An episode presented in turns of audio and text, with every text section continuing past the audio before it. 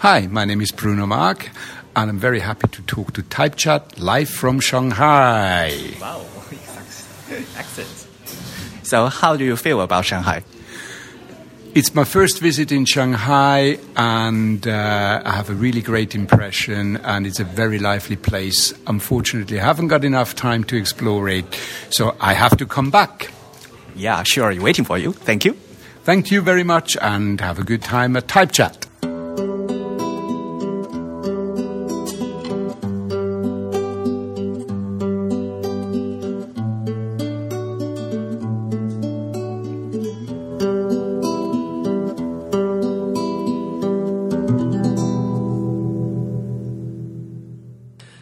大家好，您现在收听的是 Type is Beautiful 旗下全球首家用华语制作的字体排音主题播客节目《自弹自唱》。我们的字是文字的字，关于文字的畅谈，而不是弹唱。我们的播客只有声音，没有图像。我们的口号是用听觉方式扯视觉艺术。如果大家可以脑洞大开，那么我们的目的就达到了。我是你们感冒的主播汶川西半东营局 Eric。我是主播黄浦江边清蒸鱼钱真鱼，其实我的声音好像有点哑。哎呀，最近就是秋天嘛，哎，冷冷热热的，哎，真是的。虽然在荔枝 FM 和网易云音乐上面也能收听到我们的节目，但还是强烈的推荐大家使用泛用型的博客客户端来收听我们的自弹自唱。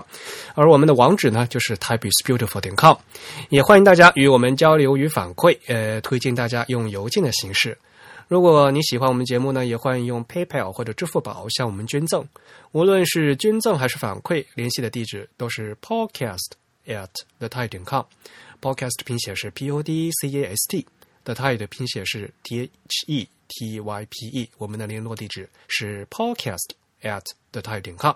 现在进行捐赠，还可以参与我们定期的幸运听众的抽奖活动，获得两位主播和嘉宾为大家准备的精美奖品。那奖品呢，包括自己的相关书籍、海报和明信片等等。那今天您收听的是我们的第五十九期节目。其实啊，我从上一期开始把那个开场音乐改了一下。啊，对我我其实已经听到了，就就是是我能听出来啊，对对对，应该我觉得还改的比较明显吧。啊。对，就是如果如果大家能注意到这个的话，对，应应该还是有一点不一样的。嗯，也其实其实很简单的，我无非就是给他，因为我改了一下那个声像嘛，在后期，所以呢，如果你是正正常的那个收听的话，就是一应该是左右声道会有一个交替的一个效果。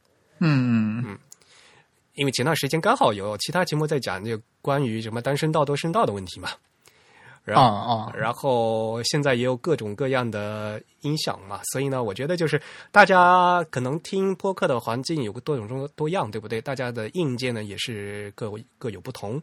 那么，反正我们是做内容的吧，我们提供这样一个有意思的测试的一个声音给大家的话，也挺挺好玩儿。哎，我不知道如果是单声道的设备播放出来，效果会怎么样？我也不知道。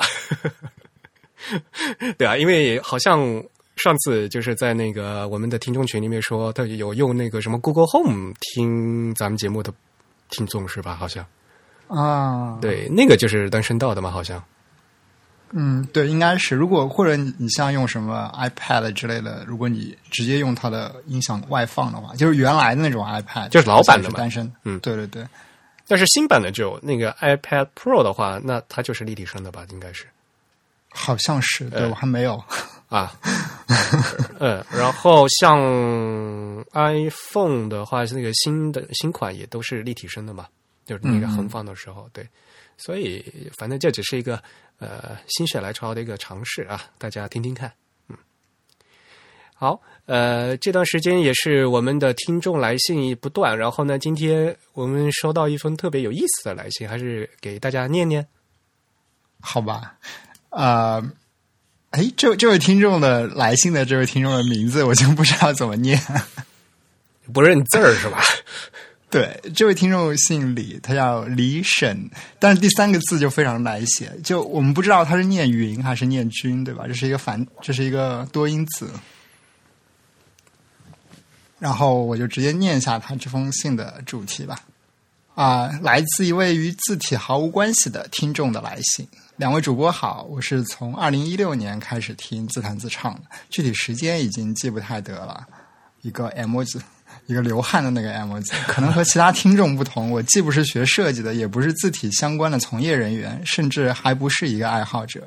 我的本职工作是在一个新爸爸的伙伴。然后又是一个 emoji，就是那个笑哭的表情。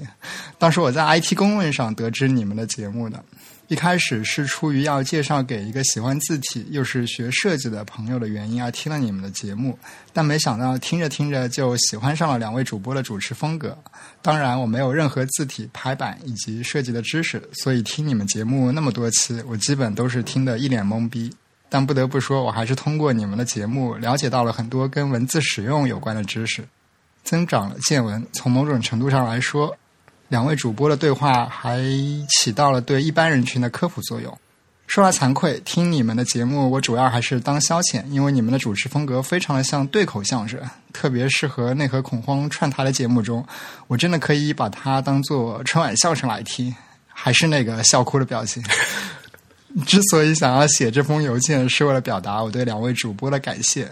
毕竟在听不懂的情况下，也是陪伴了我一年多的下班回家路，而且还是每一期都不跳票的良心节目。（括号毕竟 IPN 跳票太厉害了。）（括号完毕。）希望在未来，两位主播的声音还能继续陪伴着我。祝自弹自唱越办越好，此致敬礼。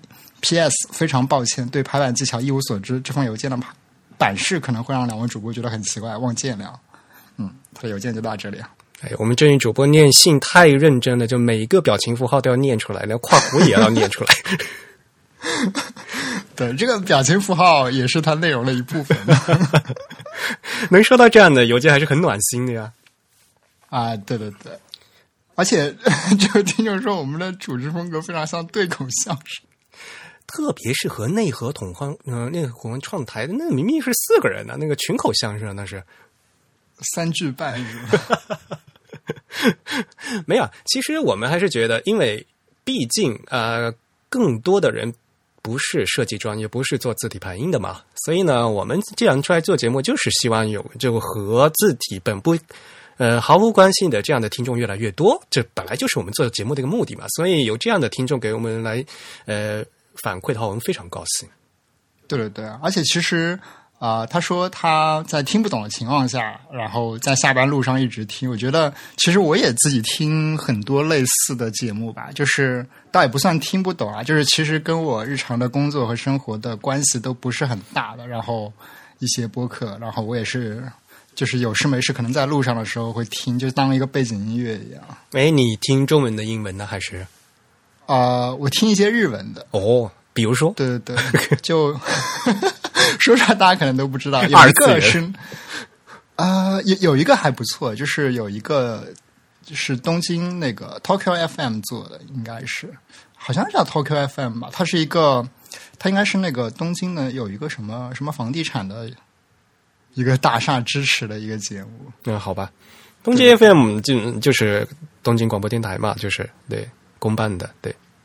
对，我不知道是他旗下的一个还是什么，因为那个主持人他非常厉害。那个主持人以前是那个 YMO 的一个，相当于是一个翻译这样子的一个人吧。哦，对，就是他是一个英国人，但是他日语说的就跟这个日本人没什么区别。啊，嗯，对对对，像就是比如说听不懂的，像比如说我自己也是 IBN 旗下网络的那个那，比如说那个陛下观，嗯嗯，其实我对这那那部分内容也不是很熟悉，也是听起来有这个跟不上的感觉，但是就觉得好很厉害的样子。啊，陛下观是对对对，陛下观我也会一直听，对，然后很多基本都都不太懂。他们最近不是播了一期就是关于乌龙茶的嘛，然后极大勾起了我的思乡之情，我所以我现在一边录节目在喝乌龙茶，你知道吧？好吧，还有就是，其实对这个，好像大家觉得我们两个人会非常龟毛，然后对，比如说邮件的版式会有很细节的这这样的一个要求，所以好像大家都不敢给我们写信，不是这样子的啊。而且这位听众排版非常规范啊，就是他这个甚至是用那个段间距来实现段与段之间的这个视觉空隙的，而不是靠一个换行符。对啊，对啊，上次是谁呀、好像是也是我们一个朋友吧，在跟我发微信的时候，他说：“你居然最后呃发微信发一个消息，最后不写句号。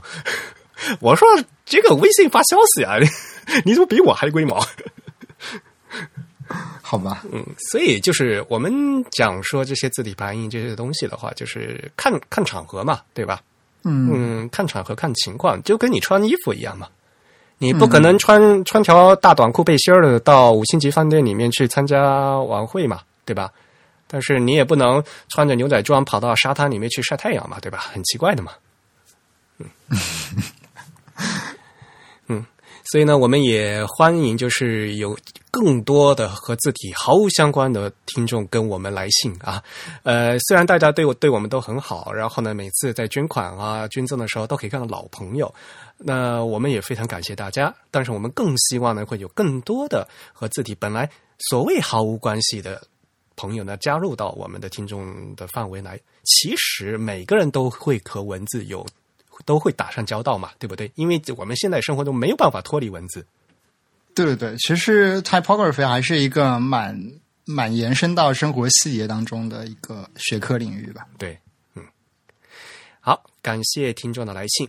那么接下来，呃，给大家交流一下最近的新闻。嗯嗯，最近是不是你又去参加什么活动？哎呦，你说我为什么感冒？那前段时间不是十一的时候刚去了德国吗？啊哎呦，那去柏林呢，就把我活活给冷死了，那就就相当于呃东京的那个深冬的感觉。我穿的大衣围大大围脖去的，然后啊已经这么冷了啊，特别冷，而且我们还遇上了风暴嘛。然后回来回来东京，然后待了不到两三天，然后我又去上海，又又又待了啊三四天，然后又回回来东京，哎，就就这一折腾，然后东京又突然降温，所以呢，我的我感冒就是这样弄出来的。所以上海举办一些什么新的活动？应该先和大家分享一下，就是我们 Type is Beautiful 和文鼎合作的，就是在今年十月份的两个两场活动吧。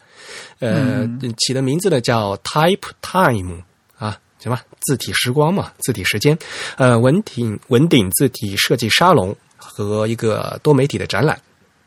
对，这个我们在之前的节目里也提到过，是吧？就是应该是文鼎的 Grace 来做嘉宾那期节目，然后预告了一下十月份会有一些活动在上海举办。对，所以呢，设计沙龙呢是十月十四号的下午嘛，我们在那个上海的裸心社啊，这个名字挺好，我去裸心社了，上次了，他们群里有人看到我去裸奔了，啊啊，非常漂亮，他们那个地方，嗯、因为是新的嘛，嗯，对对对，嗯，那场活动我也去了现场，然后那个空间确实给人的感觉非常的不错，就是有非常多的层次感吧。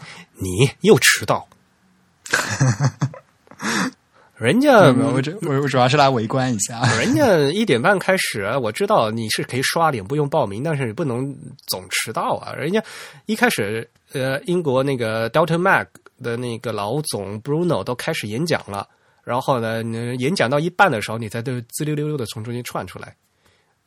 人家呃对那演讲我我只听到一半左右的。嗯，其实他演讲还是很精彩的，就是关于呃，就是字体品牌的一些他他们 Delta Mac 的一些认识嘛。嗯然后我们就是后面一部分呢，就是呃稳定的 Grace 讲他们的对这些字体品牌的一些的一些研究嘛。后半节的话，就是和本地的设计师、字体呃，就是平面设计师和字体设计师的一个交流。那后半节的话，请了两位，一位是韩文斌啊，还有一位呢是郑初阳，这其实也是都是我们的好朋友了啊。当天好像韩文斌呃也是身体有点不舒服，有点发烧啊，但是呢还是、呃完全看不出来吧，表现非常好。对对对，大家的演讲都还是非常专业，而且初阳讲的那个主题我非常的感兴趣。初阳就是他就非常擅长的那个呃，就是老外呃外文的本地化嘛。对对对，他讲了一些，比如说像什么阿拉伯文字的一些本地化的一些创想啊，以及一些实验。这次那个的话，好像我上次也说过嘛，A Type I 在那个蒙特利尔，然后蒙纳字体的大曲都市，他的演讲题目就是 Sini，就是中国化的阿拉伯文的这个演讲里面啊，那嗯里里面初阳也为他提供了好多好多的素材。啊，是的，是的，他好像还提到了，是吧？对对对，就特别感谢嘛，对对对，对，就是他们都有保持的非常良好的关系。嗯嗯对然后那天的话，反正节呃整个设计沙龙也非常顺利啊，整个空间的感觉非常好，而且呃就我们把整层都包下来了嘛，就是文鼎，而且它那个楼上也可以上人，所以其实从楼上看下来那个视角特别好。嗯嗯然后里面那个沙发呀也特别舒服，呃就是里面那个沙发比较舒服，真正坐在底下那个沙发，它据据据嘉宾说，好像就是那个背呀，好像太矮，所以靠的不大舒服。好吧，就虽然好看，颜值比较高，倒是但是不怎么符合人体力学，好像。我们这样吐槽好不好？没事没事。不过整体来说，呃，那个空间，因为那个空间其实它是一个办公，属于那种比较比较新式的联合办公空间嘛。对，然后我们是把它临时改造成了一个活动演讲活动的现场。嗯然后另外一个活动呢，就是文鼎的多媒体字体设计展。那这个展的话，就是在纳行的零度空间。其实，如果去过那个空间的朋友都知道，其实我们上次自己 TIB 的十周年的活动也是在同样一个空间进行的。对，嗯，那在这个展览里面呢，就翻出来各种宝贝啊，比如说文鼎他在九十年代开发的那些，就是什么鹿鼎卡呀，就是当时为那个打印机做的那些，真真真真的就是就硬件的那个卡，扩展扩展槽，嗯，插扩展槽的那个卡。啊，还有就是这次那个请台湾的设计师何庭安、吴克军和他们设计团队展现了一个那个动态字体的那个展示，非常有意思。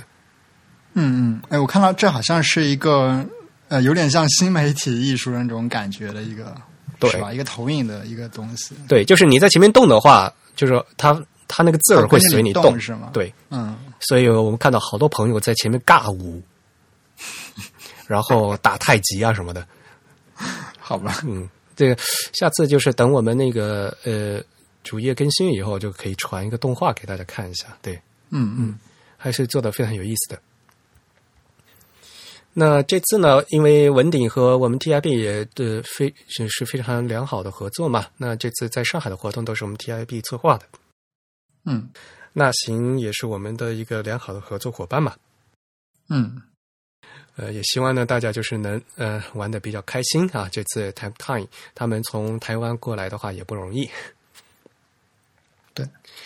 然后的活动的第二天呢，其实我又咚咚咚跑到同济去了。哦，哎，你是去讲课吗？不是不是，那个同济大学，呃，就是杜青老师，嗯哼，呃，他开了那个就是魏因加特的文字设计的哦中国巡展的上海站嘛。对对对，是那个，对，因为原来是在北京展的嘛，嗯，对，北京展的嗯是不是是在央美展？对对对，嗯，然后、呃据说央美的那个做的比较大，就是那个地方比较大。那因为啊我没有时间去、呃去北京，然后这次呢刚好在就刚好巡回，巡回这次到上海，在同济大学的设计创意学院。呃，展览的时间是十月的十五号到十一月的十号，所以呢，现在大家有机会还可以赶快去看一下啊，他们一楼和二楼，对。嗯嗯啊，不过啊，就是刚好我那天是下午去那个开幕式嘛，嗯啊，开幕式的感觉就是就是就在上海啊开这种这种活动的开幕式和在北京就很不一样，你知道吗？是吗？因为北京嘛，就是大家就是很很比较严肃嘛，整个风格。那然后呢，要有领导来讲话嘛，对吧？就大家端坐在一起嘛，对吧？因为上海就就就很轻松。虽然像这个活动的话，也是外交场合，因为有那个领事馆的人一起过来，因为就有对外交流的嘛。但虽然有外、哦呃有虽然有外宾，但是呢，就是大家就是很随，也不叫是随意嘛，就很轻松的一个环境。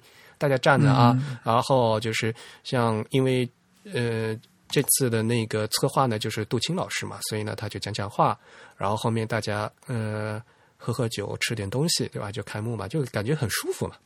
嗯嗯嗯，然后呢，说到这个魏因加特的话，那这的确他是在就所谓的二十世纪六十呃六七十年代的瑞士平面设计师和设计教育中，就是鼎嗯鼎鼎有名的了，对吧？嗯不，我不是前一天就因为文鼎的活动就和那个布鲁诺在一起吗，啊，然后我就说嘛，我就刚好这个呃魏因加特的展在这里，然后布鲁诺说：“哎呀，我我跟他很熟，因为是吗？因为他是魏因加特的学生。哦这样子对。啊，所以他是那个什么巴塞尔设计学的对的，因为布鲁诺他本人是巴塞尔，呃，他是瑞士出身的哦啊啊哇，那他是这个超级名校毕业啊，对他他就是瑞士出身的，然后呃，所以呢，他又是，所以他对这个，就是他他叫这个魏因加特老爷子，呃，魏因加特老爷子嘛，嗯嗯呃，我跟老爷呃这个他特别熟，呃嗯。而且有时候就是他对这些设计的要求很高，偶尔脾气也会很暴躁。好吧？那因为那天是开幕式嘛，有很多就是国内的著名的设计师都一起参与了，那我也非常荣幸的和大家都一起嘛，呃，就为了看展，然后大家都聚在一起嘛，也蛮高兴的。然后看着这些老一辈，嗯对吧？这也是大师们的的创作嘛。那时候开玩笑说，其实各种花样都被大师在上个世纪都已经玩过了。好吧？对对对，真的就是因为大家说到那个呃瑞士的国际主义风格的话，其实就是就是很现代嘛，对吧？嗯所以呢，虽然大家去看哈，它那个是六七十年代的东西，但是现在来看的话，它依旧还是很有感触，就是很还很很能打动你，就是因就因为它毕竟是新呃新创造一个潮流嘛。嗯嗯，这个展你你应该去看一看，你还没去吧？对我还没去，嗯，应该可以找时间去。对对对，不过你过去可能比较远一点。对，可以找一个空闲时间，看能不能约到什么人一起去看一看。嗯，其实如果哎呀，这个看展吧，每个人看的那个习惯不一样嘛。有些人就是想认真看，一一个一个看；有些人就是看的比较快点，想看全部嘛。所以呢，有时候看展啊，就是要碰到和就是自己熟的朋友一起，就是志志同道合的人一起去看，要不然的话，就是即使是一起去嘛，但是还是分开看嘛。对吧？对吧？好吧但是这个这个是一一起去和呃，就没有一起去的必要了，反而就是大家还会 还还互相掂量着，待会儿要要在几点钟汇合，还还走，因为展如果比较大的话，还还还还走散了什么什么的。不不过这样看展的人，一般属于那种比较重度的爱好者，或者是非常非常钻研的专家。我觉得一般人去看展，可能都是一个走马观花吧。嗯对啊，要看什么展呢？其实，呃，像魏因加特这个展的话，我觉得还是比较值得认真看的，就是嗯。嗯嗯呃，反正这个展到一直到十一月的十号啊，一直都在上海，所以呢，呃，还是有机会的。那这次呢，就是在中国的巡展的上海站呢，就是在同济大学的设计创意学院，就在他们那个一楼，呃，就一层的那个尽头和二层，因为他们是那个同济的设计周嘛。嗯嗯嗯我看这次那个主办呢，还有广州美术学院，所呃，所以估计可能还会到广州去，啊，啊，是吗？啊，我我不大确定哈，嗯、嗯，但是呢，估计因为它是一个巡展嘛，所以呢还会呃在其他城市的朋友们也不必着急，嗯。嗯好，那这次这个展览的话呢，Taipei is Beautiful 也是呃本次巡展的媒体合作方之一。那我们也希望呢，就在大家呢能有机会呃更近距离的呃来去体验啊我们瑞士现代当代设计的一个大师的所真正的啊 typography 的各种实验和尝试。嗯嗯好，呃，其实，在这那一天去完同济以后的的第二天，我又去了一个大学。所以你这次是真的去讲课了，对，嗯，呃，是他们叫我去给他们讲，就是给他们设计二三年级的同学，就是讲就是讲基础的讲座嘛。嗯嗯嗯，就讲那个呃字嗯字体排印是什么东西嘛，嗯，然后在那个讲座里面呢，其实我呃特地呢给大家呢呃提呃提到了两个，就是其实，在字体排最近字体排印的非常著名的两个网站，所以呢，我也希望呢，就是在今天这个节目里跟大家说一下，一个其实其实很有名了，就是那个 IA，嗯，information architects 是吧？还是 architecture？还是 architecture 啊？对，IA 它不是在啊是二零零六年呢，都已经十一年前了哈啊。对他当时这篇文章其实挺轰动的吧？应该对对，这篇文章的名字叫 Web Design is ninety five percent typography 啊，所谓的网页设计的百分之九十五都是字体排印，这个啊太夸张了吧？不过我觉得有点道理，有点道理。嗯所以就说，就是这个他所谓的 typography 嘛，就是个呃，就是广义的嘛，对对，对，哎，这个包这包既包包括这个宏观的字体排印，也包括这个微观的字体排印嘛。因为这整个，因为你宏观的字体排印的话，就就更多的就会涉及到版式了嘛，就所谓的 layout 嘛。是对，是那这样的话，那的确，你这平面设计，对吧？你无无论你其实网页的话，你也是在在一个二维的平面里面做嘛，对吧？那那也的确都是 typography。这反过来我还想呢，那你 web design 的你剩下百分之五是什么？对，其实我们可以这样来理解，就是说，嗯，网站在今天作为一个媒体的形式的话，它其实很大程度上取代了曾经纸媒的那个作用。而我们知道，曾经的纸媒的话，除了一些纯图像的，比如说什么漫画之类的，它可能 typography 成分非常少之外，那么大多数还是以文字内容为主的。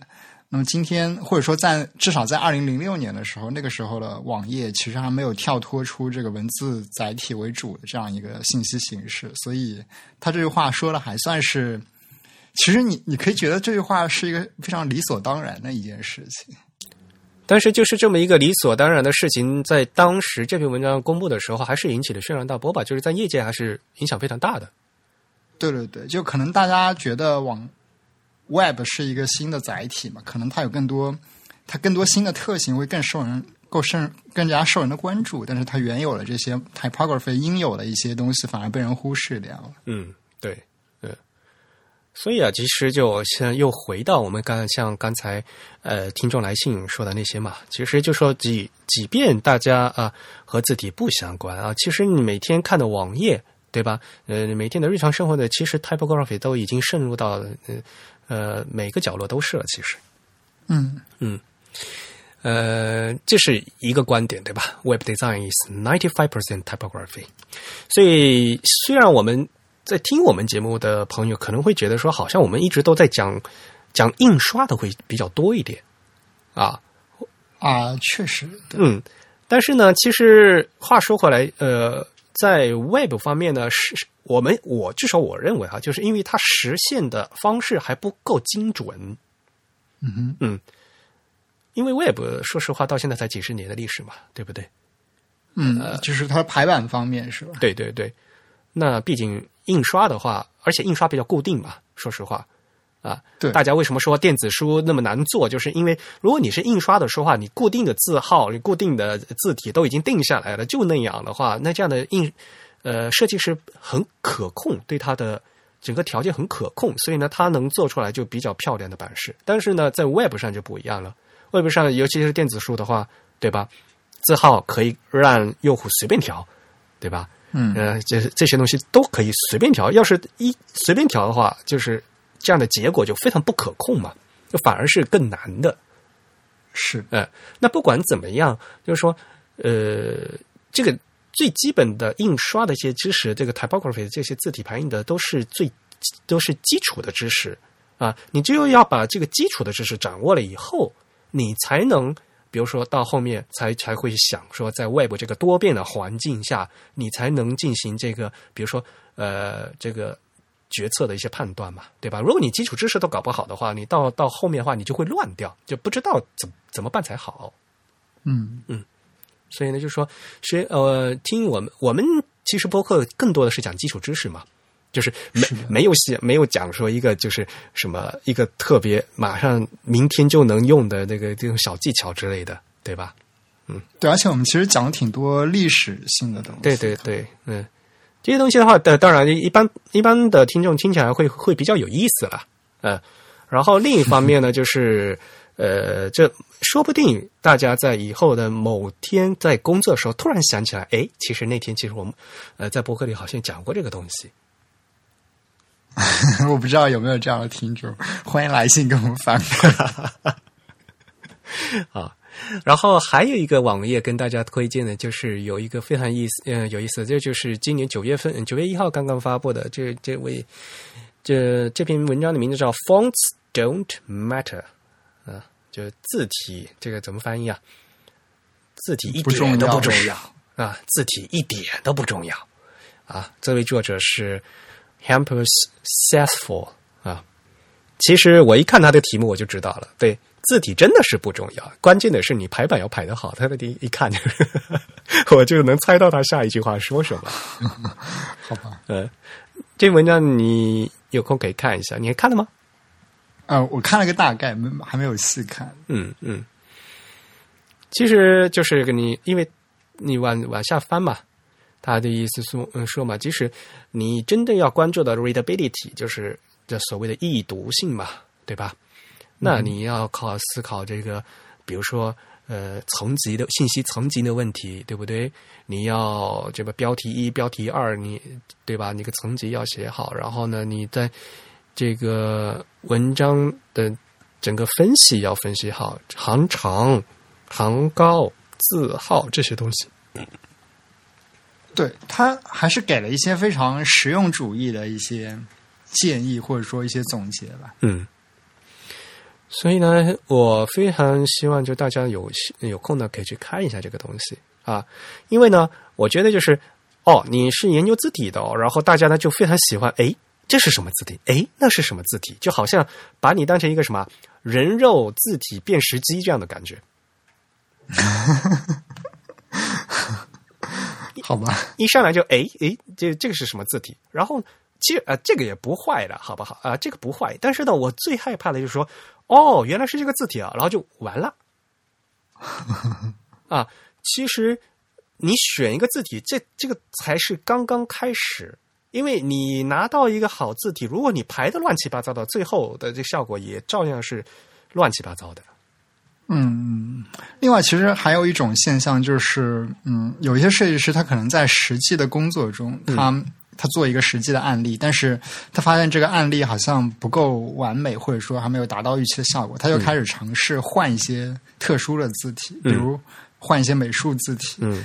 嗯，以此来来堆叠一些效果吧。嗯这样子有的时候反而会适得其反。对，所以就说有很多朋友就是就把这个东就栽在这个就栽在字体这一项上 啊，就呃这在我们看来的话，所这这就是为什么我一直都要说要字体排印字体排印嘛。你你你还有后面这么多的要素，你你为什么不去尝试一下呢？对不对？对，有的时候有可能一个设计还显得不那么好，特别是这个文字信息比较多的设计，可能并不是因为字体选的不够好，而是因为别的一些因素导致。对，其实像西文的话，那个字体间距啊，那个啊行距，其实你只要调一下，尤其像估计我们的听众朋友很多有在做 UI 的嘛，对不对？呃，在 UI 里面，嗯，大家也知道嘛，有些字符长太长就放不下去嘛，对不对？对对对啊，那那那那怎么办的问题？我给是给它挤下来，还是给它修，还是改词儿，对不对？有各种各样的方法嘛。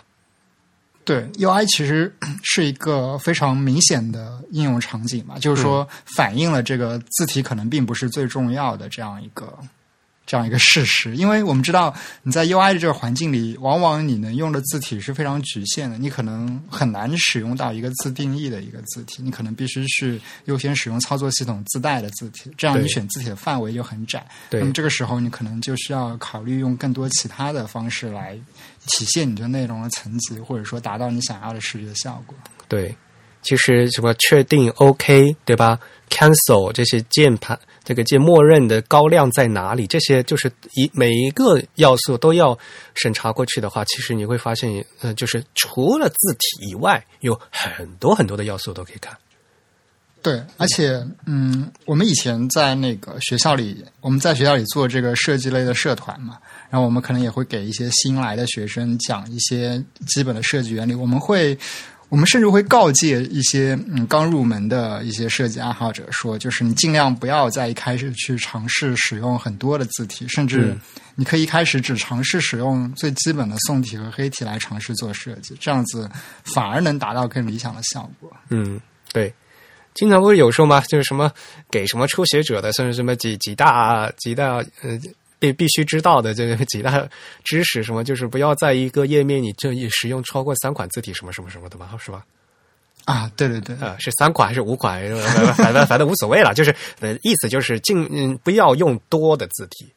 对，嗯，对，就所以像这些东西的话，就是关键其实呃字体是是必要的，但是不是充分的。嗯啊，所以所以这个就是这篇文章想呃做的想强调，就是说字体并不是一点都不重要，也不它不是一点的也不重要。他说 don't matter 啊，那还有很多需要注意的东西。嗯嗯，呃，所以呢，这两篇文章呢，虽然啊一篇是十几年前的文章啊，一一篇呢是上个月呃的文章，所以呢也大家可以拿出来看看，对比读一读，还是非常有意思的，推荐给大家。嗯。好，音乐过后再回来。好，那我们进进入今天的正题。好像有什么音乐一样的，其实我们音乐只有三秒钟就结束了。今天什么正题啊？我们接着讲数字嘛？呃，好吧，我们今天要讲到什么数字？没有，上次就是因为我们第一次讲那个阿拉伯数字的时候，有一个那个零，忘记和大家说了。啊，对，其实我们是特意放到后面来说的，对吧？因为它牵涉到细节还蛮多的。对，呃，因为上第一次那个就节目刚播出来的时候，然后他们就讲：“哎呀，你为什么没有讲那个 slash 零？”哦，还有人提这么专业的问题，估计是位工程师朋友啊，也是啊，对呀，这个码农比较在意这个事情嘛。那那好吧，你是不是先跟大家解释什么叫 slash 零？嗯，我们知道这个常规的阿拉伯数字零，它大致的一个形态就是一个圈嘛，或者说一个有点像椭圆状的这样一个，就是一个圈了，哎，就一个圈。对对对。但是所谓的这个 slash 的 zero，就是它这在这个圈内部可能会多一些元素，这个元素是来增加这个字符的 legibility 的，对吧？呃，slash 原来是那个斜杠嘛。对对对，对吧？所以 slash 的 zero 就是就是就是加了一个斜杠的零，嗯。嗯，因为这首先是西文有这个需求嘛，因为西文里面有个字母 O 啊，是的，你要画个圈儿，有时候尤其以前是手写的，这个到底是零还是 O 就看不清楚嘛，是的，嗯，所以但是呢，我后来就是我在小时候，嗯，小时候就是就那时候刚学编程的时候，我曾经有一度就是会会会记反了，知道吗？就是加斜杠的是零还是加斜杠的是 O，我我会记记反了，知道吗？就说字母的话是不会去加斜杠的，是吧？对对对，这样就改变了这个字母的造型。等等到我后来才知道，就是其实是有那样的字母的，就是啊。在北欧的的语言下，呃，的确就是有那个有那样的字母的。是的，是的，而且其实类似造型的这个字符在 Unicode 里面有好多个，是吧？哎呦，你要说那个就多了，你要跟大家讲 那个什么什么直径的符号，也是一圈加一张嘛。因为我记起来不久前，伊森在一个微信群里面还问我们这个问题嘛，就是发了一个符号问我们这是哪个符号，他就直接去搜就不就完了。对，因为其实那些，比如说像有呃数学符号有一个空集，对吧？啊，对。然后对，然后如果你工程的一些标记可能有直径的这个符号，嗯嗯嗯嗯，对的。然后像呃，的确有一个那个呃字母，就是 O 字母 O 加个斜杠嘛。嗯嗯。然后像国际音标也有的。嗯，对啊，这个字母就一般就是念那个元唇音 u。啊，这是一个北欧的语言中的用到的。呃，你别说北欧了，我们家老家话，我们福建方言也有这个音。哦，是吗？对，法语也有这个音。法语的话，呃，就字母 o e 组合 o o e 的话，组合的话就是念成呃，就法语不是一二三嘛，on on do do 就是这个呃，就是这个音，嗯嗯。这个国际音标的话，就是一个圈儿加一个斜杠。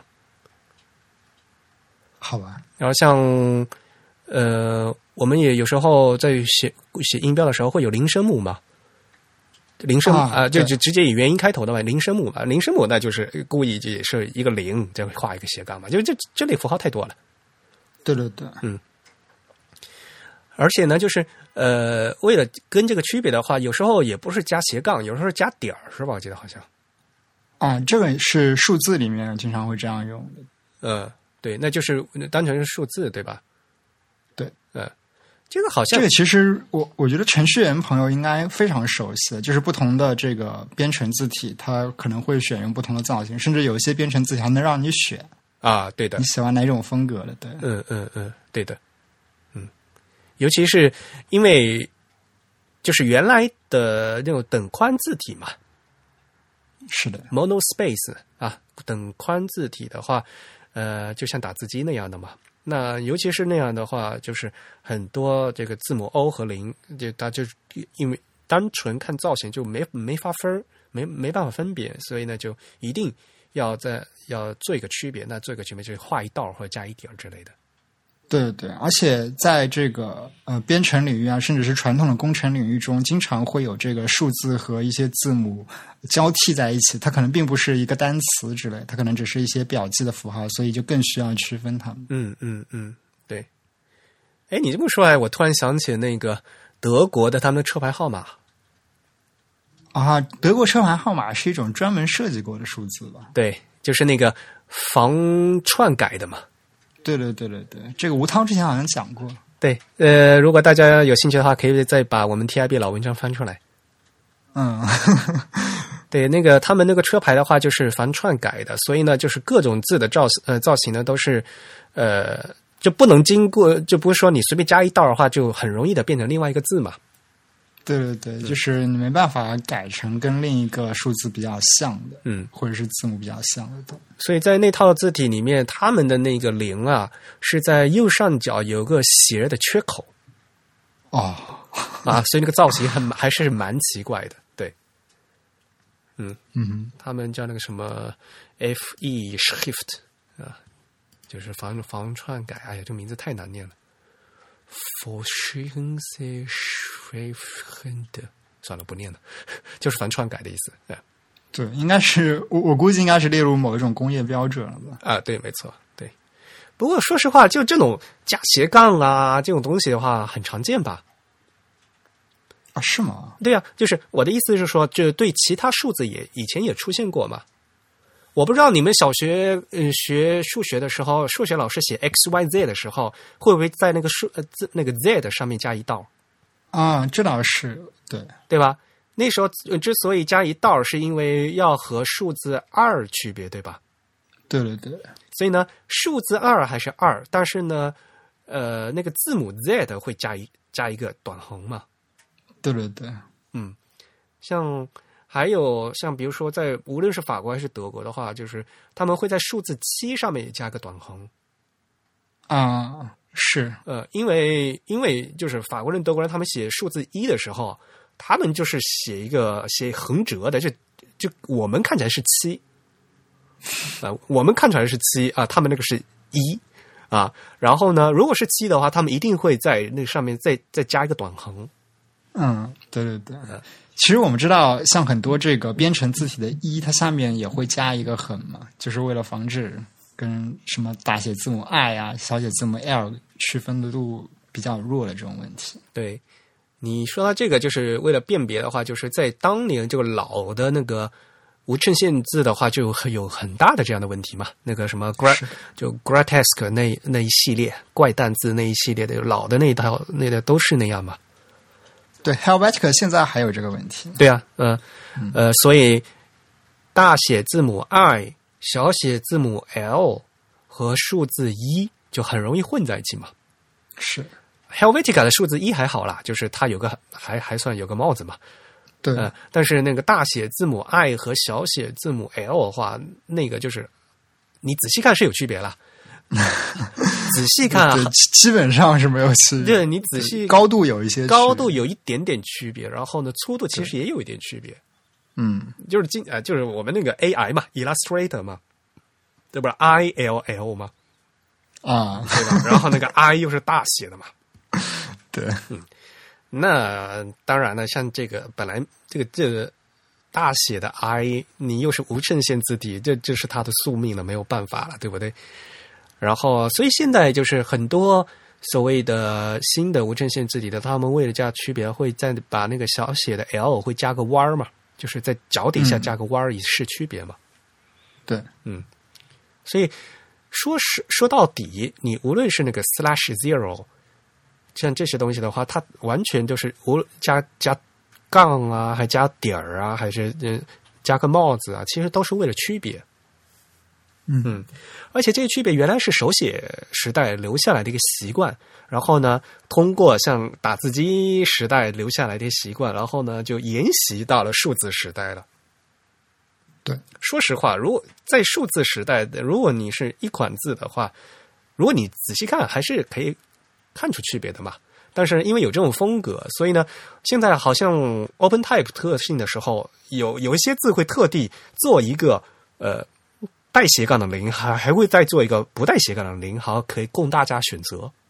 啊，对，OpenType 应该有一个特性是可以开关这个选项。对，嗯，所以这个的话，所以到现在的话，它它就变成一一种风格了，就变成嗯嗯，呃有更多的选择总是好事嘛，对吧？当你这个字体就变都都是选等宽的数字，然后你又选那个 slash 零的话，就带斜杠的零的话，你就看起来就是很很编程风嘛。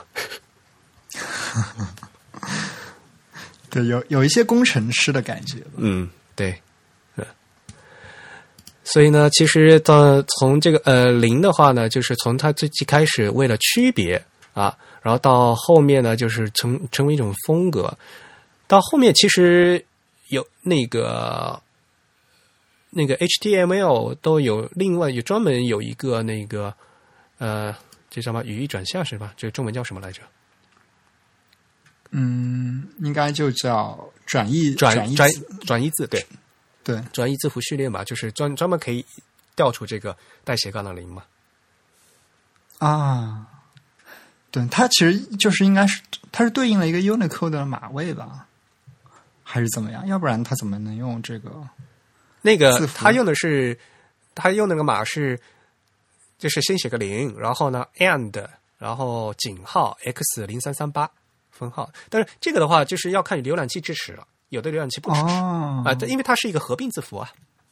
嗯哼，嗯，就是在 HTML 的转译字符里面是有是可以这样弄的，就是、嗯就是零三三八嘛，对，就是把那个叠加上去。嗯嗯，Unicode 里面的，嗯。所以呢，这些东西的话，呃，当然了，呃，这是数字零了，大家不要和其他那个莫名其妙的各毫不相关的一些字母混在一起哈。比如说把那个什么希腊字母的 theta 混在一起的话，那那个就扯了，对吧？嗯嗯，嗯嗯，而且其实呃，现在 Unicode 应该是用 VS 也可以实现这个 slash zero 吧？嗯，这个 VS 你是不是要跟大家解释一下？啊，这个我们是不是应该之后请梁海来解释？为什么一说 Unicode 就要叫叫梁海？简单来说，这个 VS 就是是一个 Unicode 的一个控制符，它是跟着一个既有的码位后面再叠加一个新的字符吧，可以这么认为。然后你这两个先字符组给解释一下 VS 什么意思嘛？全称叫什么？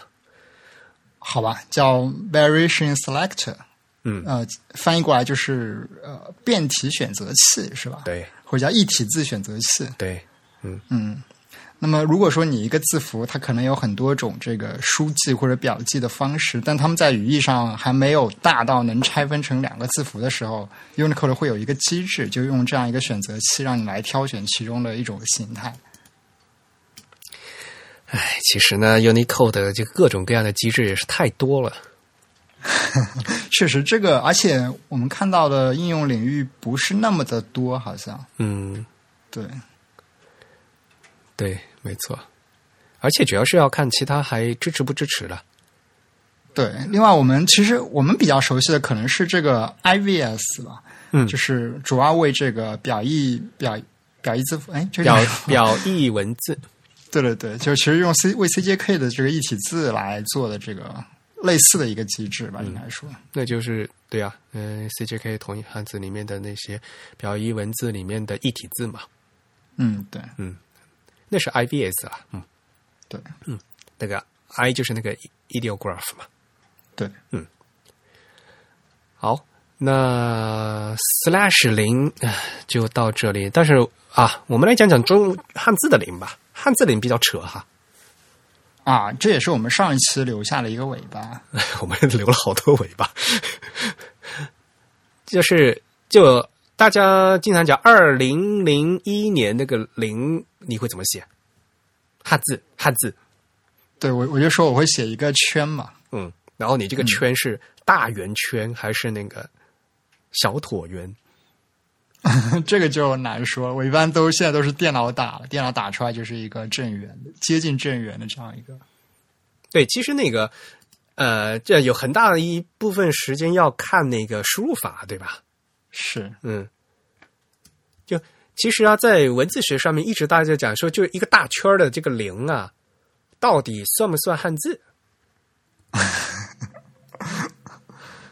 它应该嗯、应该是被归为汉字的，对吧？至少 Unicode 认为它是一个汉字的，你 Unicode 肯定是汉字，哎，因为 Unicode 反正这些东西的话，嗯如果你去翻的话，Unicode 类似这样圈的东西好多了。所以一各种各样到底是圈还是什么的，都都都不知道了，就是，嗯，呃，反正呢，反正到现在来讲的话，因为我们国内的话，最新的是要看那个通用规范汉字表吧，啊，嗯，因为是最新的嘛。通用规范汉字表里面呢，就这个真正的那个字表里面是没这个字的。嗯哼，嗯，但是大家如果去看那个，就原来像什么新华字典啊，还有那个什么原来的那个汉语呃现汉现现代汉语词典里面，就都都有这个都有一个这个字，对。对，都叫一个圈儿，然后呢就是零啊，它的音就是零啊。嗯嗯因为如果说就当时哎，我们经常讲嘛，这个一个到底是不是算一个字的话，它有音形义嘛，对不对？它有固定的发音，它有固定的形状，它有固定的含义嘛，对不对？嗯呃，那如果是这样的话，那那的确就是都有嘛。那都有的话，那那那它就是一个汉字嘛。可是从头到尾，就是我们汉字笔画里没有这个圈儿的笔画呀。我们点横竖撇捺折啊，不是都各种那个横折折撇啊，这都有嘛，就是没有这种圈儿的笔画嘛。对，我觉得这个字符最大的问题就是它其实跟这个书写传统是有一些背离的。对，嗯，因为而且你再退一万步来讲，就是中国呃在传统里面，如果呃一个东西空缺的话，哈，不是用圈儿，而是用一个方框，就啊就空缺号嗯啊，空缺号的话，其实就是也叫虚缺号嘛，是一个方框嘛。对，很像现在的这个豆腐块是吧？啊，对，就是对对，没错，呃，但是那个意思就说是空缺嘛，就、呃当然了，其实如果你现在看见我们这个零的话，就是这个数数位缺空缺嘛，它的对吧？但是呢，就是传统中文的话，就是我的意思就是说，传统中文是还是用那个方框嘛，方框的话，你至少你还还像一个口字嘛，对吧？就是没有那个那这这个圆的圆的这样的笔画嘛，嗯嗯所以呢，有很多人就说，呃，支持它是汉字的人，他就说，嗯，你有音形义，对吧？要而且用法也很固定，它是一个汉字。那有一外人，他就说，其实它只是一个符号而已，他就占就为了占位嘛。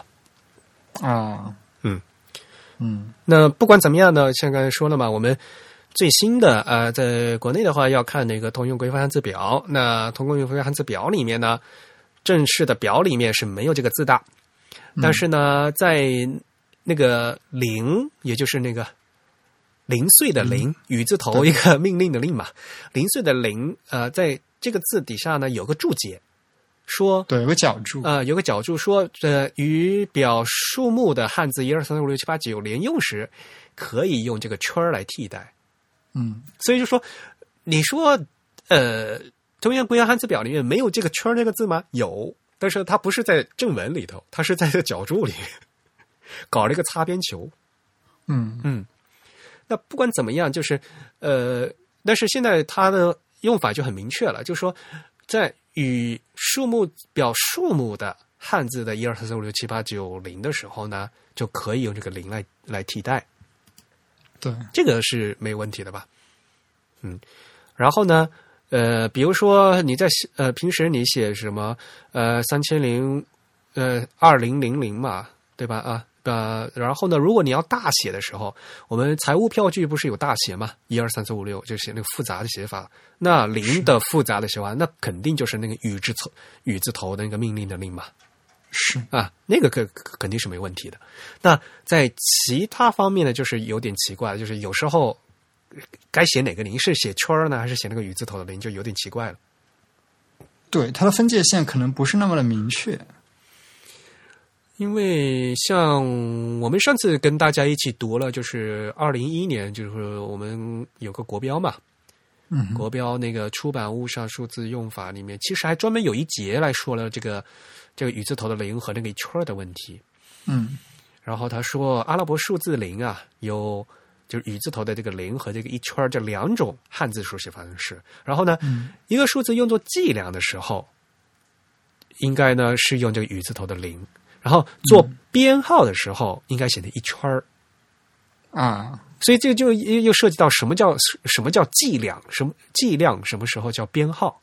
嗯嗯，计量计量就是什么？就是真正的那个就是量嘛，就是而且这个量往往会有单位，就是在在算出来这个是有有多少东西嘛。是，但是这个东西的话，其实说实话吧，跟我想的话，好像也有一点点差距。嗯，其实它跟这个一三年的通用规范汉字表的表述是不那么一致的。对，对，就通用规范汉字表，它它的这个角注其实说的非常简单嘛，就是当你跟这些一二三四五六七八九连用的时候，就可以替代。对，就首先他认为这个圈是一个替代字符，就是对，它未必是一定要用的，它可以替代一些使用零碎的零的这个汉字的场合。另一方面，它给的这个替代场景非常的简单，就是只要是跟数字连用，你都可以考虑用这个字符来替代它。但是不管怎么样的话，因为呃，国标我们那个出版物上数字用法是二零一一年的，然后通用规范字表是新的，我们应该先呃看新的，而不是看旧的嘛。对，嗯，道理上是这样，但其实我更认同一点这个。就是数字出版物上数字用法那个表述方式是吗？我个人不大喜欢，就是它里面有一点，比如说那个什么零点三五啊，零点三五的这个零应该怎么写？如果写汉字的话，呃，我我会写成零碎的零啊，你会写我的我的这个使用习惯跟这个出版物上数字用法几乎是完全一致的啊？是吗？对对对。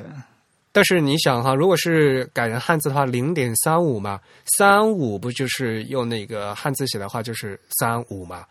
那如果按照这样的会写法的话，我零点上我那个零的话应该是圈儿啊。但是因为你还会写汉字这个点嘛，就是其实这里面包含了怎么说呢？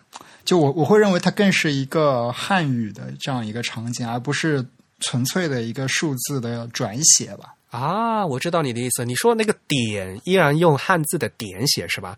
那么我问你，当这个点改成符号的那个，真的就是一小圆点儿呢？啊，那我会考虑用圈来写它，或者说肯定会用圈来写，对吧？对吧？嗯，关键是这一点，对，对对对。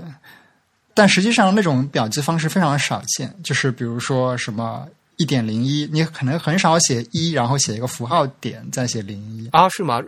在日本很常见 啊，对，如果是这种场景的话，那我肯定是会画圈的。所以就是小数点的话，如果那个点写的汉字的点的话，嗯，的确，呃，就所以这个东西就很就很难很难讲啊，嗯。对，所以我个人的原则其实嗯比较简单嘛，就是我觉得，假如说现在这个文字的表述场景，它是一个纯粹对阿拉伯数字的替代写法，对，那么我觉得它是可以写成圈，或者说我我肯定倾向于写成画一个圈。但是如果说它是一个更倾向于嗯有这个语感的，或者说有这个读音上的这个呃怎么说呢？有读读音上的这个执着的这种。场景的话，我有可能会写成那个零碎的零，因为我觉得零碎的零这个字它是有一个确切对应的读音的，而画一个圈其实啊，它这个读音是不那么确定的，就在我这里。难道你想把它念成圈儿吗？对，我觉得也未尝不可，甚至有的时候你可能会改一种方式来念，就好像我之前举的那个例子，就是二零零零年，你可能可以念两千年这样子。但是你写的汉字的的话。你就写二，他如果写的二圈圈圈二的话，那你只会念成二零零零年啊，要不然你就写汉字两千年嘛。对，我觉得怎么说呢？就是我会有这样一种感觉。对，但是不管怎么样，像比如说今年是二零一七年嘛，对吧？二零一七年如果用汉字写出来，这个零肯定是用圈喽。对对对，因为为什么？为什么这样子说呢？就因为那个，我觉得二零一七年其实并不是一个标准的读法，就是标准读法应该说成是公元第两千零一十七百，对，两千零七零零一十七年嘛，对对对，然后写成二零一七，我们也念成二零一七，其实是为了口语上的一种简化吧？对，就好像呃，英语中念数念年份是两位两位念的，对吧？你后面会念什么二十十二年什么二？对对，就是尤其是到二十一世纪后就变成这样念了吧？对对对，所以这种念法其实并不是对应了这个数字本身的这个呃表记方式，并不是一种规范的念法。所以我刚刚就说，你写二三个圈，可能你念成两千年不是什么大问题。嗯，这个年号问题的话，的确就是无论像英语是比较特别的，像无论是日语还是法语，就是。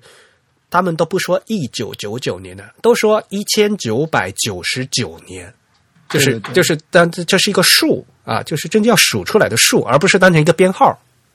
是的，嗯，所以在日在日语里面，就比如说一九九九年的话，就是就会一千九百九十九年，就是要这么念啊。对对对，而且这其实是这个年份真正的这个念法对，没错，嗯，所以反而是在中文里面就是偷懒的嘛，大家。对，其实，在各国的语言中都有这种这种现象嘛，就是把年份，因为年份很长嘛，嗯，然后念成一些更更像这个视觉形式上的一种复读吧。没有，主要是进了二十一世纪以后，就突然变得简单了，就好好念了。所以呢，中中国人又懒得，对吧？中国人都偷懒嘛，就两二零零零年觉得太太难念，就赶去又又投机取巧回去念两千年了，对不对？一千九百九十九年的时候，他都不这么念。啊，到了两千的话，就一直觉得两千好念的啊。一一九九九年，如果按照说啊，应该是二零零零年嘛，对吧？对对，嗯，就这个这个立场不坚定，哎，你就反过来说随便啊，嗯，不管怎么样的，在口味里面都可以，无所谓的啊。嗯，但是真的是，如果是从非常正统的角度来讲的话，这个年号的确就是就要数出来的，对，对，嗯。好吧，那所以这个零的话，就不管怎么样，基本上就是当汉和汉字写的话，就是还是要写的那个大圈嘛。呃，都注意要是大圈嗯，我那时候是在国内嘛，就是看，嗯，有是在看的某个是某个什么观光地哈，立了块碑嘛。然后那个立碑的年代是什么？二零零二年嘛。然后那个两个零零二是汉。啊，它是汉字写的嘛？二零零二年几月几号嘛？用汉字写的，但是中间的两个零就是用的阿拉伯数字。哦，哇，什么鬼？就是，好吧，嗯，所以就说这个就是明显的这种体力的不统一嘛。嗯嗯，哎，刚才我们说，如果说是在写一圈的零，还是写那个雨字头零碎的零的话，这至少你还是在汉字系统或者在汉字符号系统里面稍微。就犹豫不决而已。但是你写成一，你在一大堆汉字里面夹夹杂了一个阿拉伯数字零，那是算什么？是算什么鬼？嗯，而且而且很奇怪嘛，因为那个阿拉伯数字往往是半角的嘛，就是那个宽度很小嘛，对吧？对的啊，所以看起来就很奇怪。这个，是呃，往往这些东西就是在呃输入的时候啊，就非常不在意，才会造成这样情况。说实话，现在的输入法的话，就只要你稍微认真选的话，这一圈还是打得出来的嘛。对，一般你是就输零嘛，然后它可能会有这样一个选项。但是很多人可能是没有意识到汉字中还有这样一个特殊的字符吧。对，嗯，它毕竟是很特殊嘛，就是，嗯，有些人还不承认它是汉字嘛，对吧？所以大家就不会意识到就是要写成大圈嘛。对，而且你在，尤其是你在翻页的时候，它肯定不是在首选项嘛，对吧？是，嗯。那所以呢，大家平时在打字的时候，这这还是要注意的哈，就是就要要打的时候，还是要把这个大圈打出来。嗯，不过，如果你就手动去选符号的时候，反而容易选错，很容易被选选那个什么正圆啊，或者选那个什么那个什么 bullet 那个项目符号给选进去，这个是另外一个问题了。嗯，嗯，好吧，那零的事情我们就说到这里。哎，我们说零都可以说半个小时。今天今天的正题还没讲到是吗？今天我们就不讲正题吧，就我们把上次那个呃要讲的那个罗马数字再跟大家再再认真的再说一遍。嗯嗯，好，嗯，但是其实罗马数字大家也知道嘛，啊，而且我们上次也跟大家说过了，对吧？嗯啊，因为它是用一用拉丁字母来表示数字的方法。对，嗯大家也知道嘛，就是阿拉伯数字也是这呃印度数呃印度人发明的，然后经过阿拉伯人传到欧洲，那是后来的事情呢。所以呢，在那之前呢，西方啊一直都是用那个阿拉伯数字啊、都是用那个罗马数字的。嗯，但是这个罗马数字，就就很坑啊，就是很难念啊，一一下子就不容易读出来。是它的表记方式比较累赘吧，而且重复很多。对，呃呃，它最坑的一点就是就是什么，它会有减法，就是有加法也会有减法。对对对，嗯，呃，比如说这个字母 V 是数字五嘛，然后字母 I 是一嘛。如果这个 I 这个小的数字在大的数字的左边，意思意思是减法。I V 的话就是一在五的前面的话，就意思是五减一是四的意思。但是呢，这个小的数字如果在大的数字的右边，意思是加法。那 V I 的话呢，就变变五加一，呃，就是六嗯啊。所以呢，就是搞来搞去，这这有时候就非常不容易读。嗯，但是呢，现在其实如果最常见罗马数字是什么时候？是不是还是那种钟表啊？是的，我想现在大家，嗯，特别是作为一个中国人，你可能也只能在一些表盘上还能看到。是吧？但是说实话，现在即使是钟表的话，用罗马数字也很少了吧？对，可能是一些，嗯，可能是一些机械手表爱好者吧，他们可能收集一些欧洲传统手工艺的这个机械表，还有很多是用罗马数字。嗯嗯。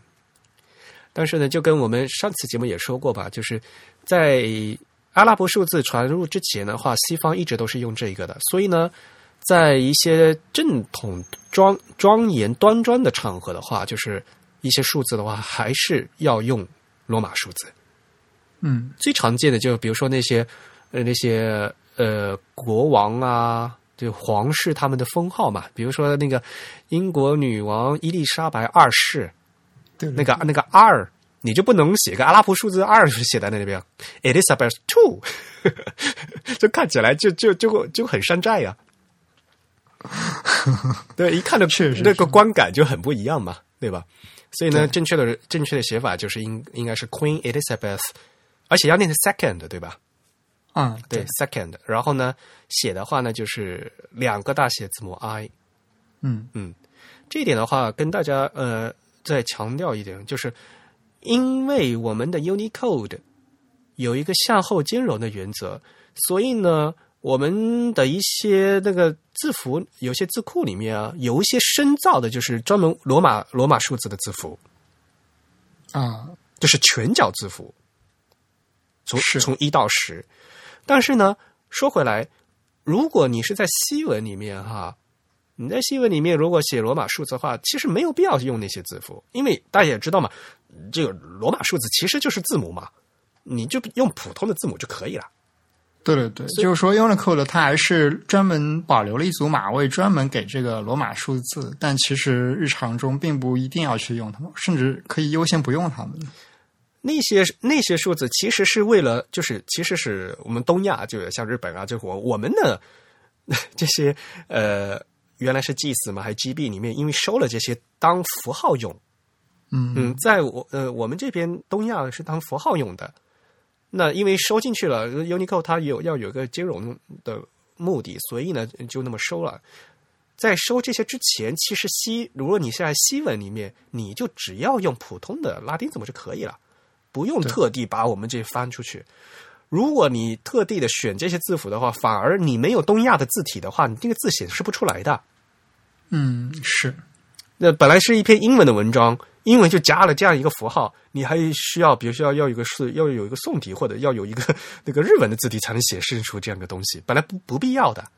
是啊，Queen Elizabeth Second，比如说啊伊呃伊丽莎白二世的那个二，就是两个 I 就 OK 了，没问题的。嗯，啊，这点就是大家在排印的时候，就是没有必要就太太在意这个东西。是的，呃，这就好像那个。你写汉字的七上八下的七和你表示数字七的七其实是同一个嘛？七上八下的是另外，这成语那是另外一回事了。嗯，对，就虽然说他们表示的这个意义和这个嗯语用的场景都不是很一样，但他们本质上就是同一个字。对，嗯。那反过来讲，就是那些符号是干什么用呢？那些符号是在比如说在中文里面，或者是在那个日文里面用的。嗯嗯，现在其实在这个时代也很少用，很少用啊，但是也有，也有，的确有用。而且就是日本特别喜欢用，喜欢用全角，是因为如果用了全角字符的话，就系统会给它默认成是那个是日文的文字嘛，所以在竖排的时候会给它给它立起来。对对对，就不会像那个西文那个那个躺下嘛，转九十度躺下嘛。啊，是，所以呢，这原来呢就是。呃，像东亚有这种特殊需求，给它特地做成这种呃拳脚的，而且有大写还有小写呢。啊，对。如果你这样讲的话，还经常会有那个呃，就是编号嘛，order list，第一点、第二点、第三点嘛，还带括弧啊，什么各种各样都有呢，对吧？是的，是。嗯，像这些东西的话，就是在西文里面都不用啊。呃，当然了，很多人在吐槽为什么这个罗马数字这么难写。这个其实是和拉丁语的数词本来就是很复杂，有各种有关系的。啊，其实我我很早之前一直都记不清它究竟有哪几个字母是可以表示数字的。哎，不过可能就是什么一五十，估计大家就还认得，但再往上可能大家就不认识了。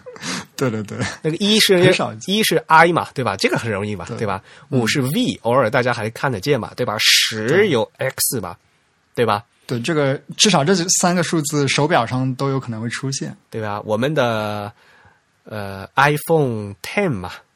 对吧？OS Ten 也是 OS Ten 嘛，这是念 Ten 而不是叉。估计可能在肯定在中国上市，大家都可能会说 iPhone 叉啊。但是这个叉其实是罗马数字的十啊，那个 Ten。再往上去，可能估计大家都不记得，因为不常用嘛。五十是 L 啊，五十是 L，然后一百是 C。嗯嗯，但是如果大家比如说呃，一个好记的方法，比如一百年不叫 Century 吗？嗯嗯嗯，C 打头嘛，嗯。嗯，就是拉丁语，像拉丁语的词根里面这个 C 这个 sound 是是一百是 C，嗯。嗯，然后呢五百是 D，嗯，然后一千的话是 M，像比如说那个千禧年叫 Millennium 吧，对，是 M 打头的嘛，嗯 Mille 其实是那个像法语的 Mille 就是一千的意思嘛，是 M 打头的，嗯，所以呢。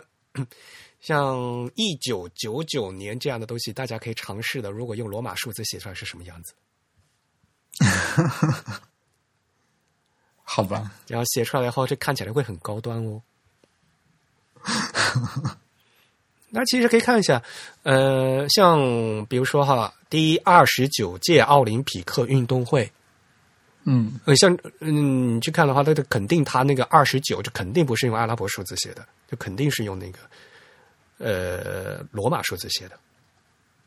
啊，哎，现在可能也少了，可能早期比较多一些。没有没有没有，就说在正式的场合呢，比如说你像那个奥运会金牌，啊那奥运会金牌不是反面肯定是画有那个画的一个那什么会呃什么橄榄枝啊什么的，它肯定要刻嘛，就是第几届奥运会嘛，像那像那个镌刻起来那肯定是用罗马数字的。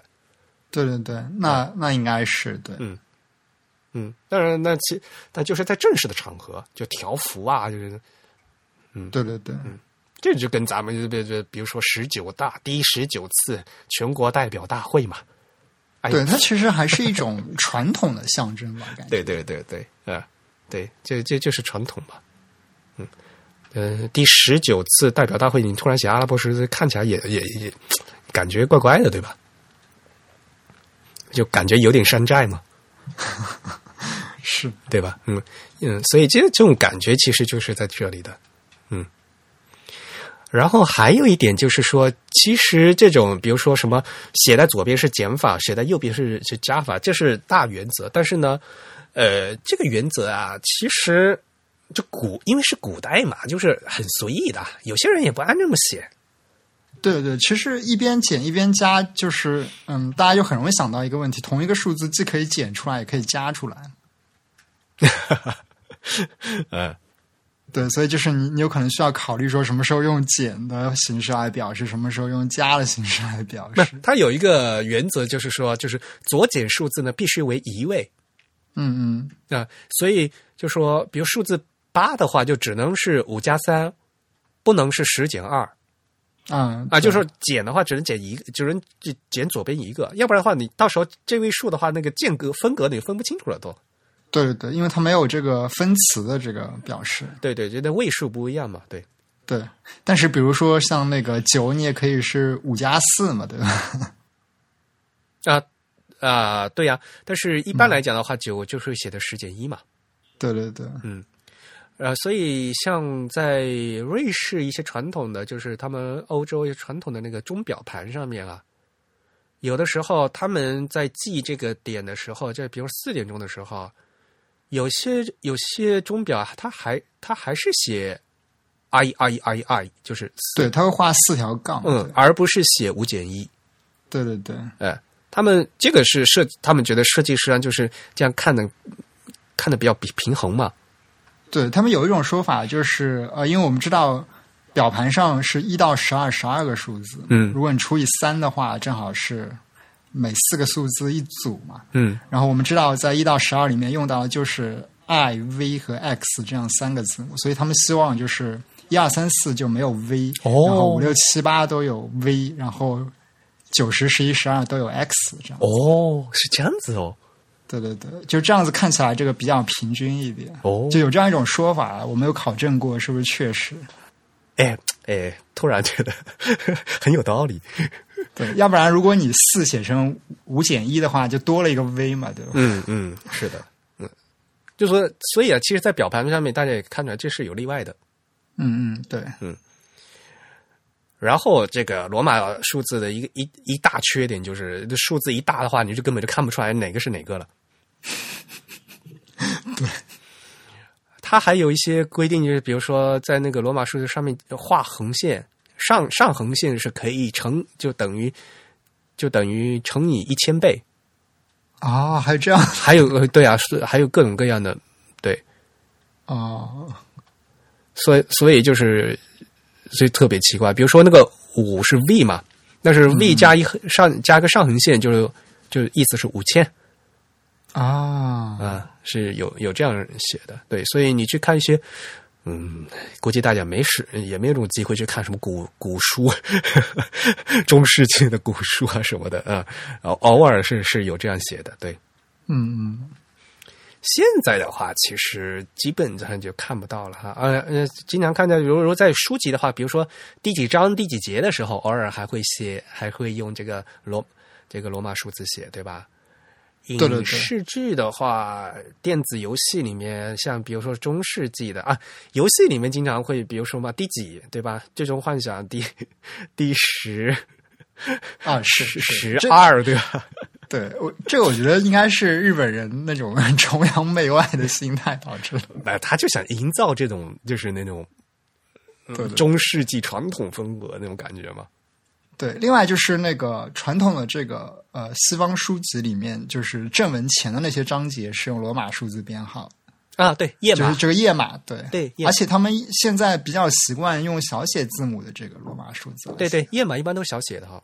嗯，对这个其实还蛮特殊的，因为我们大多数场景看到的罗马数字还是大写居多的，对吧？嗯嗯嗯啊，对，这点很重要。就是呃，像这些的话，就是嗯、呃到现在再去书店看还是都看得到的。这是一个很、呃，就是到现在沿用的一个传统。就正文的第一章第一节开始是用，比如说是用阿拉伯数字编号，但是大家也知道，书之前有很多什么前言呐、致辞啦、感谢啊，这个这个这个这种东西。呃对对对，嗯，英文书有一个叫 front matter 的这样一个概念，嗯嗯嗯对，就是这部分的内容都会用这个罗马数字来编号。嗯，对。其他几乎就就再也看不见了嘛。对，其实就是我觉得大家还是越来越倾向于用这个阿拉伯数字来替代罗马数字了。就毕竟它其实跟这个汉字数字有点像，毕竟阿拉伯数字的可读性会高很多。就大家是中国人才知道啊，就十进制是多么优秀的一个计计数法。哎呀，这个真的是你到到欧洲去，什么各种二十进制啊，什么乱七八糟的，这加又加加减减的话，学法语的同学都知道，这学了几年了，那数字都还念不清楚。对，我不刚从德国德国回来嘛，德国他们就像那种几十几的话，这不三十八也是说八三十，但他们也是倒过来说的。啊，德语里面也是一样的，就是这个这各种，哎呀，就反正就是中文的数词是最好最容易学的。好吧，下次让梁海给大家讲讲那个梵语里面那个怎么数数，哇，那个才是，就是会脑洞大开，那个真的是。所以明显就是，嗯，因为罗马数字它到了到后面去就是非常不容易认读，所以呢，后来就大家都不用了，嗯。嗯，所以嗯，事实证明，印度人发明的这套计数系统还是比较优越的。所以大家还是统一过来用十进制法。嗯，但是还是很多有用十二进制的、十六进制的，对不对？这个是各个习行业习惯不一样了，没有办法。嗯我倒是觉得，就为什么大家都就很不习惯十二进制，是吗？十二进制啊，十二进制现在用的不多了吧？应该最常见的十二进制是什么？每个人都知道的十二进制 十二生肖是吗？是啊、呃就是年呢，十二个月嗯一年嘛，啊，对，对吧？哎，历法中好像用十二的还蛮多的，什么十二生肖啊之类的。